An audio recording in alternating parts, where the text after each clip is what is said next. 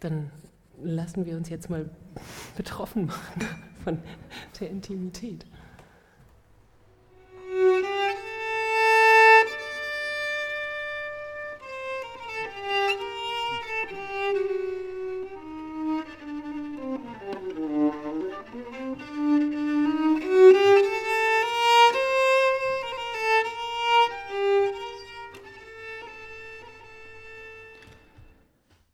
Henry beim Ensemble Resonanz, Henry im Bunkersalon und Henry lässt ausrichten, herzlich willkommen. Mein Name ist Tobias Ruderer. In dieser Folge geht es um Identität mit einer Dreierrunde im Gespräch im Resonanzraum St. Pauli, der Homebase des Ensemble Resonanz. Bevor wir aber in die Diskussion einsteigen, noch ein Wort zur Musik. Aus dem Programm, das das Ensemble Mitte April in Hamburg gespielt hat, präsentiert euch Henry diese Woche zwei Stücke. Eins von Maurizio Kagel, Südosten, aus der Sammlung Die Stücke der Windrose. Und eins von Wolfgang Amadeus Mozart, die Sinfonie Nummer 40 in G-Moll. Um die Musik in voller Länge zu hören, braucht ihr die Henry-App. Wenn ihr die habt, ist dieser Podcast und weiteres Material gleich mit dabei. Zum Beispiel ein Link zum Programmheft zum Konzert, in dem noch mehr steht über Maurizio Kagels komponierte Reise durch einen geografischen, aber auch ziemlich fiktiven Südosten in der Besetzung eines Salonorchesters. Und über Mozarts so bekannte Sinfonie, die einen hochreißt und runterwirft und die, je mehr man die Illusion aufgibt, dass man sie schon kennt, einen umso stärker den Atem raubt.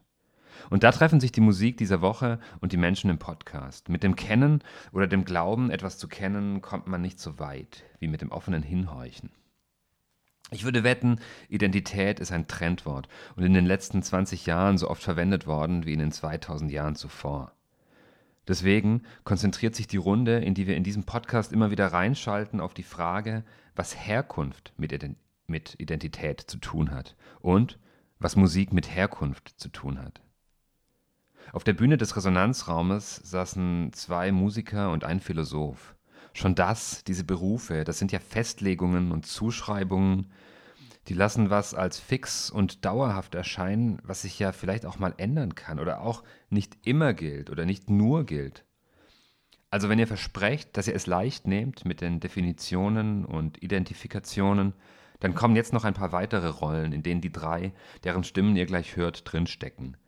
Mit dabei waren also der alte Musikguru, Dirigent und Gambist Jordi Savall, die Multiinstrumentalistin, Fedelerin und Wahlberlinerin Derya Yildirim und der Philosoph und Schriftsteller Senturan Varataraja. Man hört, dass die Namen alle aus anderen Kulturkreisen kommen. Jordi Savall ist Katalane, Derya Yildirim würden manche als Deutsch-Türkin bezeichnen, Senturan Varataraja hat tamilische Eltern. Was für eine Rolle spielt das? Muss man wissen, wo man herkommt? Los geht's. Jordi Savall am Mike, Entgegnung von Centuran Varataraja. Die Musik ist die stärkste ähm, Demonstration von der Identität von einer Kultur. Wenn Sie eine Kultur kennenlernen möchten, hören Sie eine Musik. Eine Melodie von Schubert zeigt am besten, was die deutsche Kultur ist. Eine Erde von Bach oder eine ein Werk von Monteverdi. Ich würde sagen, Döner ist für mich auch ziemlich deutsch. Ich würde sagen, was für mich Deutschland repräsentiert, ist heute musikalisch, wenn es um Repräsentation geht, Haftbefehl. Aus Flex wird Crack, so wie gewohnt, Magic Rezept, doch nix Harry Potter Hundesohn, Cash mit Packs, Geld mit Schnuff, jetzt wird gestreckt, denn es Incense pur.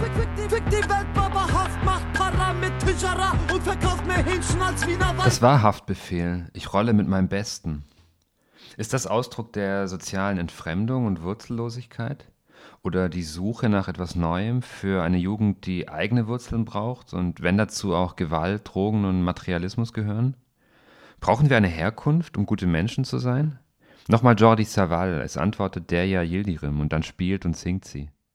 In einer Welt, die mehr und mehr globalisiert ist, brauchen wir mehr auch zu wissen, wo gehören wir. Es ist wichtiger, dass jeder Mensch weiß, von wo er kommt. um was er ist. Nicht? Nicht? Und das bedeutet nicht, dass wir nationalistisch werden, aber ich glaube, nur wenn wir ganz klar haben, wo sind unsere Wurzeln, können wir dann nehmen von anderen Kulturen. Dass das die Voraussetzung, um irgendwie andere Kulturen aufzunehmen, ist, wenn man weiß, woher man kommt. Das hat mein Papa mir auch vor drei, vier Wochen gesagt, als wir halt über türkische Politik diskutiert haben. Und dann hat er mir gesagt, du darfst nicht vergessen, von wo du kommst. Und dann habe ich erst mal überlegt, von wo komme ich denn eigentlich? Ich habe keine Ahnung. Ich weiß es nicht. Heute bin ich so, morgen bin ich so. Aber ich habe nie drüber nachgedacht bis vor ein paar Wochen oder so. Also, warum stellt man sich die Frage? Frage ich mich. Ich, ich will einfach so. ich habe ein türkisches Kunstlied mitgebracht.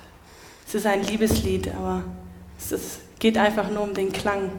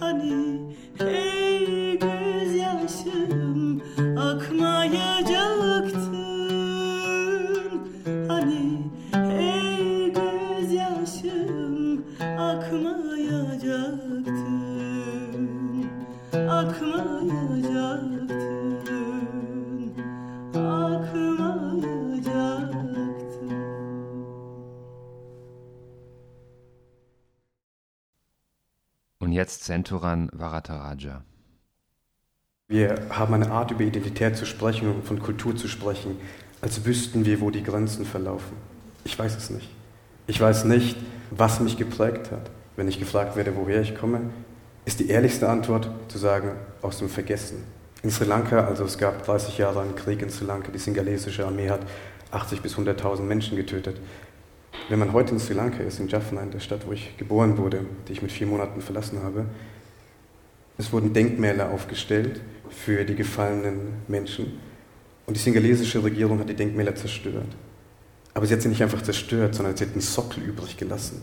Als Zeichen dafür, dass man auch daran erinnert wird, dass wir die Erinnerung zerstören können. dass wir darüber bestimmen, was die Erinnerung ist. Ich glaube, wir haben so eine Idee von einem additiven Identitätsverständnis. Also in der Identitätsforschung spricht man von hybrider Identität. Man sagt dann zum Beispiel, jemand sei eine Deutsch-Türkin. Ich komme dann immer gerne mit dem Beispiel meiner Freundin, die tatsächlich auch, man würde sagen, eine Deutsch-Türkin ist. Sie ist geboren in Izmir. Mit fünf Jahren ist sie nach Deutschland gekommen, aufgewachsen in Osnabrück und in Erfurt. Sie ist aber nicht einfach nur eine Türkin, sondern sie ist eine Kurdin, sie ist eine Alevitin und sie ist eine Atheistin. Also, wenn ich jetzt sagen würde, jemand ist ein Deutsch-Türke, was würde ich über die Person aussagen? Nichts. Wenn wir also von diesem additativen Verständnis ausgehen, dann rekurrieren wir auf die Kategorien von Nationalstaatlichkeit, Religion und Ethnie. Aber ich glaube, wir sind wesentlich mehr als nur das. In Deutschland haben wir zwei Arten zu sprechen über Identität. Entweder es ist die Blut- und Bodenideologie und bis vor kurzem war auch das deutsche Staatsbürgerschaftsrecht an das Blut gebunden. Oder man versteht es diskursiv-prozessual. Und wir haben eine merkwürdige Redewendung, die für mich auch logisch überhaupt gar keinen Sinn ergeben. Wenn ich sage, man sei auf der Suche nach einer Identität. Und ich stelle mir immer vor, jemand geht mit der Wünschelroute durch den Wald und schaut, wo die Identität liegt. Und dann liegt sie vorgefertigt als Geschenk da und ich muss sie einverleiben oder mich, mir anziehen. Natürlich ist Identität immer ein unabgeschlossener Prozess, ein Prozess, der auch unhintergehbar ist in jeder Hinsicht. Aber ich glaube nicht, dass wir Identität verwechseln dürfen mit der Suche nach einem Ursprung. Varataraja erzählt von seinem Buch. Der Roman, der ist letztes Jahr erschienen, äh, heißt Vor der Zunahme der Zeichen und besteht aus einem Gespräch, das zwei Menschen miteinander führen. Der eine ist geflohen in den 80er Jahren mit seiner Familie aus Sri Lanka, die andere aus dem Kosovo. Und es geht auch darum, ist die deutsche Sprache fähig, diese Erfahrungen von Vertreibung, Völkermord, Bürgerkrieg, von den Aufwachsen im Asylbewerberheim zu kommunizieren? Oder was muss mit der Sprache gemacht werden? Also wie muss sie auch grammatikalisch an die Ränder gebracht werden, um eine Sprache zu finden für diese Erfahrung, die eben nicht institutionalisiert ist und vor allem auch in der Literatur nicht kanonisiert. Das heißt also, für mich bestand die Schwierigkeit darin, formal, stilistisch und auch dramaturgisch ein, ein, eine neue Herangehensweise zu finden. Also es ist zwar vom Verlag als, ist bei S. Fischer erschienen als Roman ähm, betitelt worden, aber es ist faktisch kein Roman. Das sehen Sie allein schon hier in der Aufmachung. Also äh, das Gespräch findet auf Facebook statt und Sie sehen hier, dass das tatsächlich so dieser Kommunikation nachempfunden ist. Also Name, Uhrzeit vor jeder Aussage. Und ähm, ich lese eine Geschichte vor, eine, eine Passage, die der männliche Erzähler hier erzählt am letzten Tag, das sind sieben Tage dauert dieses Gespräch, wo es um äh, den Vater geht. Sendil Vasudevan, 0 Uhr 47. Meine erste Erinnerung an meinen Vater. Wir saßen auf einem Sofa mit dunkelgrünem Stickmuster. Eine Glasvitrine stand gegenüber und dazwischen vielleicht ein Tisch. Wir saßen im Wohnzimmer. Die Wandfarbe im Korridor des vierten Asylbewerberheims war blau. Wir warteten. Der Fernseher lief. Wir sahen fern, später und lange, als wir etwas älter waren. Familienduell, Mini-Playback-Show, Disney-Club, Die Schlümpfe, Saber Rider, He-Man, Odysseus 31, Turtles, DuckTales, Tom und Jerry, Bravestar, Gummibären. Wir sahen fern lange. Unsere Mutter sagte, so würden wir eine Sprache erlernen, wenn wir die Worte der anderen, wenn wir fremde Wörter für die eigenen halten. Ich weiß nicht, wer ihr das Hörbuch gab. Sie sagt heute immer noch, dass wir nur aßen, wenn sie die Kapp- und Kappa-Kassette eingelegt hat. Und sobald wir das Geräusch der Taste, die das Fach öffnete, hörten, und sobald wir dieses Klacken hörten, öffneten wir unsere Münder. Wenn unsere Mutter tamilisch kocht, essen unsere Eltern mit den Händen und wir mit Besteck. Später lieh mein Bruder sich aus der Stadtbibliothek die drei Fragezeichen aus und wir nannten uns Justus, Peter und Bob. Sie kann immer noch die Stimmen von Kapp und Kappa imitieren. Wir saßen im Wohnzimmer. Meine Mutter könnte gesagt haben, dass wir geduldig sein sollten. Euer Vater kann jede Sekunde zurück sein. Das vielleicht hatte sie gesagt. Sie könnte es nicht auf Deutsch gesagt haben. Hat sie es gesagt? Sie könnte es nicht auf Deutsch gesagt haben, aber ich erinnere mich, als hätte sie es. Ich erinnere mich nur auf Deutsch. Hat sie es gesagt? Hat sie etwas gesagt? Erinnere ich mich. Wenn wir eine Sprache vergessen, verlieren wir und vergessen wir auch das, was wir in ihr erfahren haben. Haben wir etwas in ihr erfahren? Können wir etwas verlieren, das wir nicht besitzen? Erinnere ich mich. Ich erinnere mich an meinen Vater so, als hätte ich ihn das erste Mal gesehen. Wir sollten geduldig sein. Er hatte die Hornbrille getragen, die er auch auf den Bildern aus dieser Zeit trägt, und er trägt einen blauen Müllsack über seiner Schulter. Er sagte, wir sollten zu ihm kommen, und wir kamen zu ihm. Er küsste uns auf die Stirn, so wie er es immer tat, wenn er uns zu Bett brachte damals. Später, in drei oder vier Jahren, würden wir in der Sozialwohnung auf einem Sofa sitzen und die Chipmunks schauen. Und unser älterer Bruder würde sagen, sie sähen aus wie wir. In drei oder vier Jahren würden wir sagen, er heißt Simon, ich Alvin und Theodor heißt unser Jüngster. Unsere Eltern schliefen auf dem Sofa und wir zu dritt in ihrem Bett. Mein Vater saß an der Kante und sang, leise, leise ohne Stimme fast, und ich kann nicht sagen, ob es ein altes tamilisches Kinderlied war, das ihm vielleicht seine Mutter oder sein Vater vorgesungen hatte, oder eine seine Erfindung. Und vielleicht sagt das auch der Name, den wir empfangen haben von ihnen an einem anderen Ort und in einer anderen Zeit, dass wir eine seine Erfindung sind. Und vielleicht sagt er es jedes Mal erneut. Wir saßen um ihn herum auf dem beigen Teppich mit dem dunkelbraunen Muster und ich erinnere mich an das Geräusch der Spielfiguren, als er den Müllsack vor uns leerte. Ich glaube, mich daran erinnern zu können. Er war durch die ganze Stadt gelaufen und über Stunden hatte gesucht. Er hatte gesucht abends. Wir wussten nichts davon. Wir wussten noch nichts davon. Was wissen wir schon davon? Wir werden nichts davon gewusst haben. Unsere Eltern schauten zu.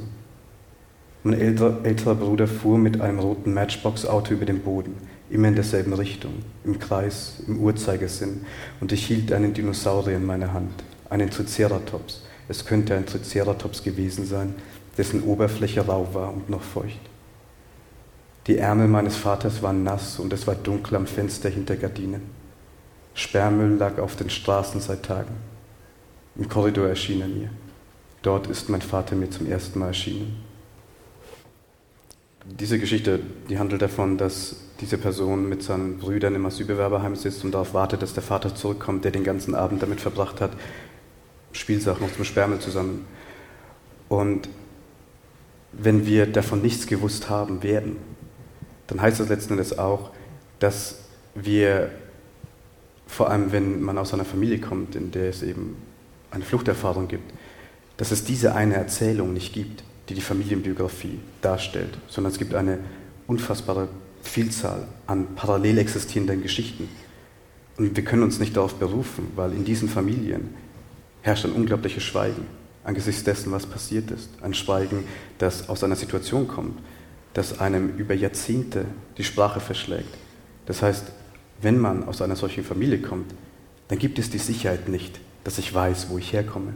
Und es gibt auch niemanden, der mir Auskunft geben könnte, aus welchem größeren Zusammenhang ich mich ableiten kann. Das heißt, es gibt keine Alternative, als eine neue Sprache zu finden, eine neue Erzählung zu finden.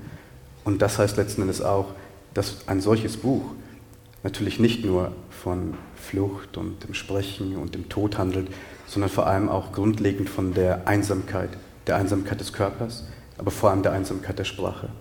Es zeichnet sich in der Diskussion eine Meinungsverschiedenheit ab. Auf der einen Seite zwei jüngere Menschen, die auf das neue Zusammensetzen von Identität bestehen, die ihr etwas Fluides geben wollen, die sagen, ich weiß nicht, woher ich komme oder ich komme aus dem Vergessen. Und auf der anderen Seite der Humanist Savall, der Humboldt zitiert und glaubt, wir können einen direkten Zugang zur Geschichte haben, einen authentischen Zugang. Dabei geht es ihm gar nicht um Idealisierung. Savall hatte in den Tagen, aus denen auch dieses Gespräch stammt, ein Programm in die Elbphilharmonie gebracht, das hieß Die Routen der Sklaverei. Alexander von Humboldt sagte, die Menschen, die kennen nicht seine Geschichte, können sie keine Zukunft aufbauen. Ich glaube, wir können nur unsere Zukunft wirklich äh, aufbauen in eine positive, wenn wir kennen unsere Geschichte. Was ich versuche mit diesen Projekten wie die Sklavenroute, ist auch wieder zu erfrischen, die Geschichte. Die Musik ist die beste Art, über die Geschichte zu lernen. weil die Musik spricht mit Emotion und wenn wir hören ein Lied von 100 Jahre alt oder 200 Jahre oder 500 Jahre alt, wir hören, wir sind betroffen von die gleiche Emotion, dass die Menschen von dieser uralten Zeit auch gehabt haben. Das ist die Musik. Mit der Musik können wir mit dem Zeitreisen äh, auf die andere Epochen reisen. Und das ist, wenn wir hören, eine Villancico de Negros von 1700, wir hören die gleiche Emotion, wir bekommen den Wind, was die Menschen in den 1700 und dann können wir auch realisieren, zusammen mit den Texten, die wir lesen, über diese Geschichte von dieser Sklaverei und die Konzept, wie diese äh, Tragödie hat sich äh, verbreitet, nicht? Einer der großen Probleme heute ist die größte Einkommen von, von Refugiés, von, von, von all diesen Ländern, die im Krieg, von Afrika. Aber wer erinnert sich heute, dass die wichtigen Nationen von Europa haben sie durch 500 Jahre 30 Millionen Afrikaner sklavisiert und diese 30 Millionen Menschen von Afrika nach der neuen Welt umzuarbeiten in die Minen, in den Plantationen, überall. Wer erinnert sich heute von das? Niemand. Wenn ich sehe, diese armen Afrikaner, die kommen nach Melilla, in den Grenzen von, von Spanien in, in Marokko. Niemand erinnert sich, dass wir haben die Großvater von diesen Menschen sklavisiert haben, nicht? Das ist meine Idee. Wir müssen lernen von der Geschichte, um wirklich eine Zivilisation zu machen, wo wir dann mehr Kapazität haben zu verstehen und zu reagieren mit, mit Gerechtigkeit. Vielleicht ist der Knackpunkt gar nicht so sehr die Frage, ob man sich auf die Geschichte beziehen kann, sondern ob man über jemanden sagen kann, dass eine bestimmte Kulturgeschichte automatisch zu dessen Identität gehört. Es gibt diesen Aufsatz von James Baldwin, dem großen amerikanischen Schriftsteller, Notes of a Native Son, wo er davon erzählt, dass die weißen Amerikaner zu ihm sagen, du musst dich identifizieren mit dem afrikanischen Stamm, aus dem du gekommen bist. Und er sagt dann, wie soll ich das machen? Es gab den transatlantischen Sklavenhandel, also es gibt diese historische Beziehung nicht, die ist gekappt worden. Also was mich geprägt hat, das ist nicht irgendein Stamm, wie er sagt, sondern das ist Beethoven, Rembrandt, Empire State Building. Was mich geprägt hat, ist nicht der Hinduismus meiner Eltern. Was mich geprägt hat, ist Shostakovich, Nirvana, Hegel. Also das ist Teil von mir, auch wenn es andere eben einem nicht zusprechen. Also eine Anekdote, die ich immer erzähle, ist, ich bin mit vier Monaten in dieses Land gekommen. Ich bin deutscher Staatsbürger, seitdem ich zehn Jahre alt bin, habe hier Schule, Universität, alles durchlaufen so wie es sich für einen integrierten Ausländer hält.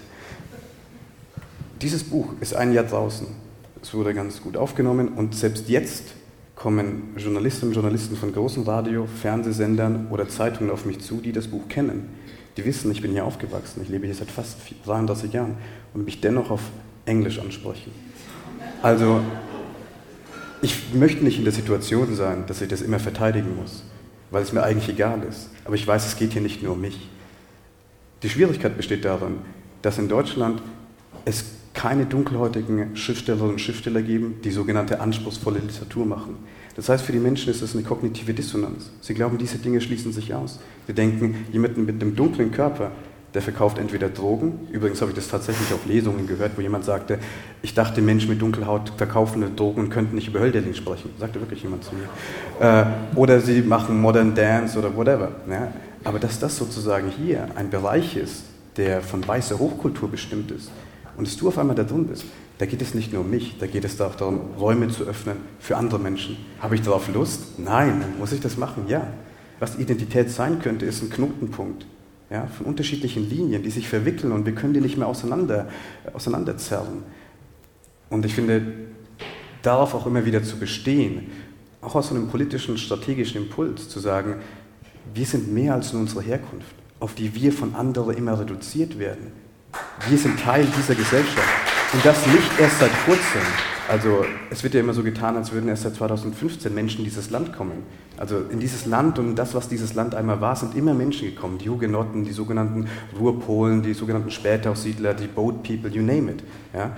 Also wir sind Teil dieser Gesellschaft. Die Gastarbeiter natürlich nicht zu vergessen. Wir haben diese Gesellschaft aufgebaut. Und das müssen wir auch so sagen können, dass diese Philosophie, Ideengeschichte auch unsere Geschichte ist dass wir genauso ein Recht haben, darüber zu sprechen in dieser Sprache, weil diese Sprache weder den sogenannten Deutschen noch mir gehört. Sprache gehört niemandem. Ja, das heißt, gerade deswegen können wir darüber reden.